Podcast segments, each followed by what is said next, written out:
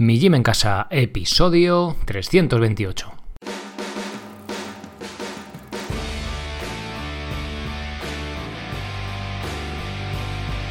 Muy buenos días a todos, bienvenidos a un nuevo episodio del podcast de Mi Gym en Casa, el programa, la radio donde hablamos de entrenamiento y de alimentación desde un punto de vista diferente e independiente. Y colorín colorado, por fin el estado de alarma se ha terminado.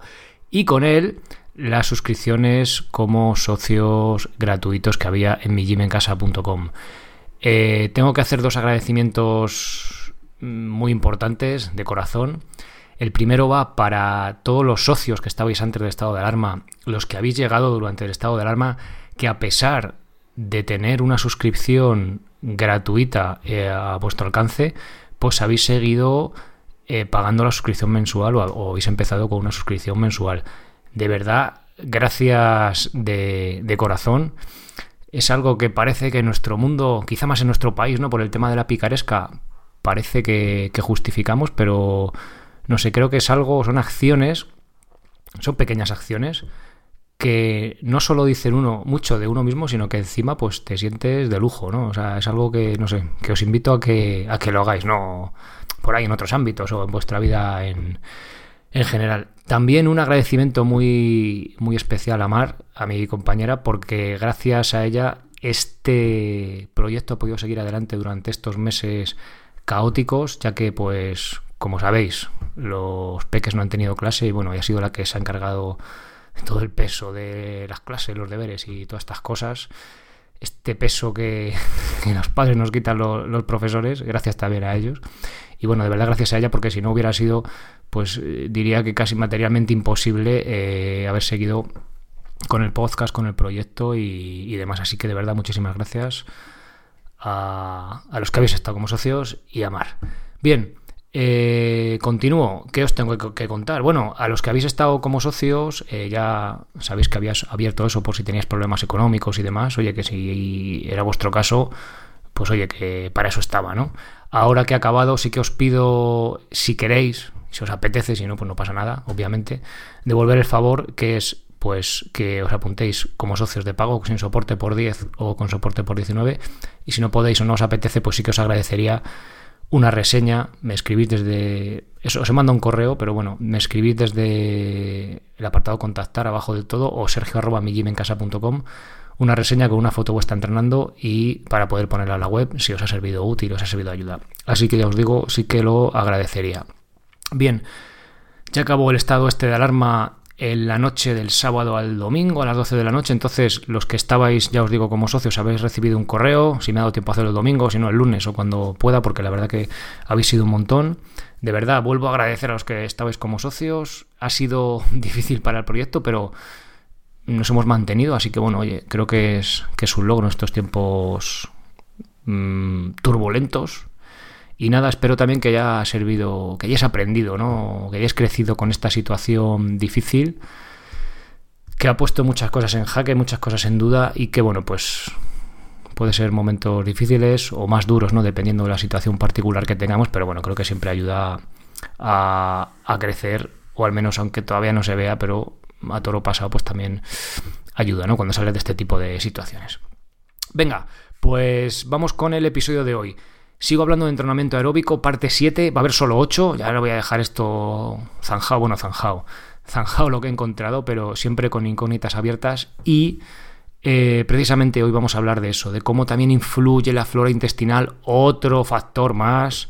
Nos pensamos que somos muy listos porque tenemos estudios y corroboramos las cosas con estudios, pero siempre, siempre hay algo más, siempre hay algo más, siempre hay algo después y sacar conclusiones totalmente claras o con decir que tenemos la verdad, bajo mi punto de vista, nos podemos estar equivocando, ¿vale? No digo, por supuesto, no estoy en contra de la ciencia.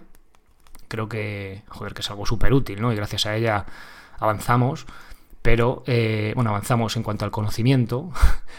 Pero eh, mm, que no veáis un estudio y digas, ah, vale, pues la hice un estudio. Luego habría que ver el estudio y demás, a dónde llega. Pero bueno, lo que siempre os digo, ¿no? Que que vayas un poquito más allá. Venga, me meto en el tema que si no me voy, me voy más aún por las ramas. Entonces, hasta ahora, en esta serie de podcast de, sobre el entrenamiento aeróbico, hemos visto diferentes diferencias de intensidades y cómo cada una de ellas parece tener diferentes adaptaciones, o mejor dicho, adaptaciones medibles en distintos parámetros, umbral anaeróbico, VO2 más, etc. De hecho, se creaba el, el otro día leía los comentarios de Evox, pues un poco de, de, debate que había, no, pues el umbral se alcanza a este porcentaje del VO2 más, el umbral aeróbico no, tal, boom, boom. Es que es tan, tan, tan amplio, ¿vale? Porque tú ves un estudio que se alcanza un porcentaje y luego ves otro y se alcanza otro, ¿no? Y a lo mejor en un deporte se alcanza así, si no se alcanza, o es complejo, ¿vale? Es complejo, pero da para, vamos, se podría hacer un podcast solo de, de ese tema, ¿no? O sea, imaginaos, venga. Entonces, hemos explicado o intentado explicar cómo funciona metabólicamente el déficit de oxígeno causado por el ejercicio, principalmente en el músculo, pero hay algo más, siempre hay algo más. El cuerpo es una máquina, una máquina compleja con infinidad de sistemas, por decirlo de alguna manera, muchos de los cuales no sabemos muy bien cómo funcionan o influyen en otras funciones. Para ilustrar esto quiero compartir los resultados de un estudio sobre la flora bacteriana de unos maratonianos. Con ello me gustaría mostrar la complejidad del cuerpo humano e intentar transmitir que si tenemos una visión reduccionista nos perderemos cosas muy interesantes y muy probablemente sacaremos conclusiones equivocadas. Pero simplemente porque es que siempre vamos a tener información incompleta, ¿no? O al, menos es, mi punto de vista a día de hoy. Igual dentro de cinco años digo, no, no, es que ya somos la hostia y lo sabemos todo, ¿no? Pero bueno, a día de hoy, pues no. Bien, Flora intestinal en maratonianos. Bueno, os dejo, como siempre, en las notas del episodio el, enlace al, artículo específico y ahí tenéis el, el, estudio por si queréis verlo. Los investigadores analizaron las heces, la caca, la mierda, de 15 atletas de élite que iban a correr la maratón de Boston y las compararon con las de 10 personas sedentarias. También las analizaron durante 5 días después de la carrera. Obviamente, el analizar las heces, joder, es que todavía tengo mente infantil. Las heces de los atletas pues no lo hicieron por gusto. Entonces el objetivo era analizar la microbiota intestinal de los sujetos y ver cómo afectaba a esta correr una maratón. Me estoy acordando cuando hablamos de, de ir al baño en sentadilla profunda, que también había como una especie, ¿cómo se llamaba? Eh, no me acuerdo. Era algo, no sé qué grama, era como caca con grama, ¿no? No me acuerdo exactamente cómo era, pero también era así, ¿no? Que decir, ¿y tú a qué te dedicas? Pues yo, te dices la palabra técnica, ¿no? Pero al final y al cabo es analizar mierda, ¿no? Bueno, heces, bueno, venga, sigo, que... Entonces, los resultados de estos, de estos análisis el género fueron los siguientes. El género de bacterias Veilonella había aumentado notablemente en los atletas tras correr la maratón. Este género de bacterias utiliza el ácido láctico como fuente de energía, produciendo otro compuesto, ácido propiónico, que es muy eficiente a su vez como fuente de energía para las células musculares. Recordemos que cuando nuestro sistema aeróbico empieza a trabajar, cuando comenzamos a consumir glucógeno, el cuerpo comienza a producir lactato. Cuando este comienza a concentrarse en sangre, llega un momento, el umbral del lactato, en el que el cuerpo pasa a la vía anaeróbica. Qué interesante que hasta las bacterias que habitan nuestro intestino influyen en este reciclaje de lactato, para que veáis cuando vimos cómo funciona el cardio metabólicamente, que sí, que está guay, pues sí, mira el cómo el lactato se va produciendo excesivo porque es un ratio fijo, no sé qué, pim, pim, pim, y vale, nos quedamos con eso y lo podemos explicar y quedamos de lujo. Pero siempre hay algo más en la ecuación, ¿no? Para que veáis aquí las, las bacterias que tenemos en nuestro intestino, que además cada vez mm, hay más evidencia de que son muy importantes, pues fijaos, hasta influyen en el metabolismo aeróbico, ¿no? Es que es, que es alucinante lo, complejo del, del tema, ¿no? Entonces, resumiendo, cuando hacemos un esfuerzo intenso, nuestro cuerpo produce lactato. Cuanto menos se acumule este lactato en sangre, más tiempo podemos seguir con nuestro ejercicio. Hay un género de bacterias que comen lactato, ¿vale? por decirlo así de forma peculiar, o sea, sencilla, y que generan un compuesto ácido propiónico que podemos utilizar como fuente de energía para nuestros músculos. Bien, y el estudio no acaba aquí, hay como una segunda parte. También ver una cosa interesante, hablamos de lactato, de reciclar lactato, y siempre ponemos lo que hablábamos, ¿no? La comparación.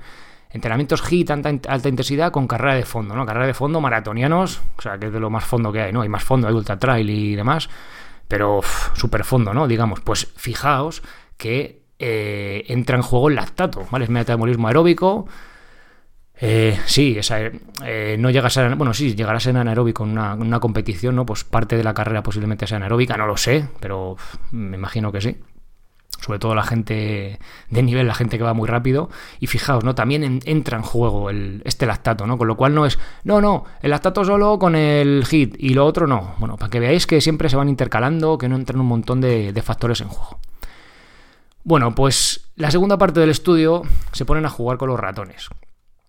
La cosa no acaba aquí. Para intentar seguir tirando del hilo, los investigadores meten bacterias de este tipo en ratones y les ponen a correr hasta el agotamiento. El resultado fue que los ratones dopados, entre comillas, ¿no? con estas bacterias corrieron un 13% más que los del grupo control, los que no tenían doping. Para seguir profundizando, los investigadores hicieron supositorios de ácido propiónico, el compuesto que producían estas bacterias al consumir ácido láctico. Y ya sabéis lo que se hace con los supositorios, ¿no? Los ratones que tuvieron la suerte de ser ayudados con los supositorios aguantaron corriendo lo mismo que los que tenían en su intestino las bacterias Veilonella. Bromas aparte, lo que intento mostrar con este ejemplo, además de que es posible que en el futuro nos metamos cosas por el culo para correr más rápido, en una carrera popular, pues es que no podemos resumir todo un proceso metabólico que ocurre en el músculo, lo que os decía antes. El cuerpo es una máquina muy compleja de la que vamos entendiendo algunas cosas, pero creo que comprender solo una, solo una parte de su funcionamiento nos puede hacer sacar conclusiones precipitadas y erróneas. Después de haber visto muchos aspectos, aunque no todos, del entrenamiento aeróbico, en la última parte hablaré de mis conclusiones y recomendaciones, que ya os digo que son mías y no por apropiármelas, sino que simplemente mostraros que es un punto de vista, ¿vale? Que no va a ser una cosa de la verdad absoluta, ni mucho menos, pero bueno, por daros una pauta, ¿no? Después de llevar, este es el séptimo, hacer ocho episodios hablando de este de este tema, pues oye, joder, pues ya por lo menos decir algo en claro, ¿no? Era más que mareo la perdiz. Y no quería dejar pasar este episodio desde que eh, leí el estudio por primera vez, me estuve acordando eh, de una anécdota que, contaba, bueno, una, anécdota chiste que contaba mi abuelo que os vais a descojonar. Eh, porque es que la tengo que contar. Si no, esto no sería mi gym en casa y si no, esto no sería este podcast, sería uno más del montón. Entonces, mi abuelo contaba una, una historia que había uno en el pueblo, ya sabéis, no estas cosas ahí de los pueblos, que decía que una vez llevaba mucha prisa para bajar de un pueblo a otro, no me acuerdo qué pueblo era. Total, que llevaba una borrica, iba a montar la borrica y dice, joder, pues que, llego tarde, que es que necesito llegar, por lo que fuera. Y coge, tenía una guindilla y se la metió al pobre burro por el culo. Entonces cogió el burro y corrió a toda velocidad al pueblo y llegó a tiempo, ¿no? Incluso hasta le sobró tiempo, ¿no? Y había otro que había escuchado esa historia del que había metido, que había dopado a su borrico. ¿Ves lo que hacemos aquí con científicamente, ¿no? En un supositorio tal, bueno, pues antes era un poco más heavy, ¿no? Pues él iba andando, no sé si iba con el borrico o no, bueno, total, que dijo, mira, yo también tengo que llegar rápido, necesito llegar a toda velocidad al pueblo, y fue él el que se metió la guindilla por el culo, ¿no? Y entonces fue a toda velocidad, fue corriendo, eh, no, no, imagino que no, que no iría disfrutando, pero bueno, la cosa es que llegó a tiempo, ¿no? Y fijaos que de una broma de hace, pues igual tiene la broma, yo que sé, 50 años el chiste o 60, pues a día de hoy, y camuflado de estudio científico, pues hacemos lo mismo, ¿no? Y de hecho, ya os digo yo que si mejora el rendimiento es posible que igual en 2, 3, 5 años o 10, pues hay supositorios para pues, pues rendir mejor en, la, en las carreras, en las maratones o en las pruebas de, fondo, ¿no? En fin. Eh, bromas aparte, pues lo que os decía, ¿vale? Otro, otra vuelta de más, otra, perdón, otra vuelta de tuerca más, otro aspecto que habla del, del metabolismo aeróbico, del entrenamiento de cardio, así entre comillas, lo que solemos llamar. Y nada más, mostraros que siempre hay algo más. Bueno, lo dicho, eh, muchas gracias y gracias a los que habéis, os habéis apuntado soportando el proyecto, a los que me vais a mandar los esos testimonios de os ha parecido, cómo os ha ayudado y tal. Y, poco más, de verdad, muchas gracias a todos. Gracias por apuntaros. En mijimencasa.com le das el botón amarillo y seguir las instrucciones. Y nada más, nos escuchamos el próximo lunes con un nuevo episodio. Por cierto, a los corredores, a los runners, a los maratonianos, a los que os gusta correr, ya por fin, no sé si lo dije, lo dejé caer, eh, va a haber un trabajos de movilidad, de técnica de fuerza para corredores. El de, el de ciclistas va a salir ya, o sea, la semana que viene, creo que ya está prácticamente. Y el próximo va a salir de. Bueno, el próximo va a ser uno de. sobre cómo optimizar tiempo, sacar tiempo, así entre comillas, lo veremos, pero luego ya estamos trabajando con Mar Roch, no sé si os suena, os suena, que estuvo aquí en el podcast, ¿verdad? Pues eh, vamos a tener eh, un curso con él, una rutina súper, súper chula de uno de, de, los grandes. Así que estad atentos los que os gusta correr y los que no, no sé a qué esperáis, porque es que es una gozada. Y nada más, eh, nos escuchamos el lunes que viene. Ser responsable para ser feliz. Adiós.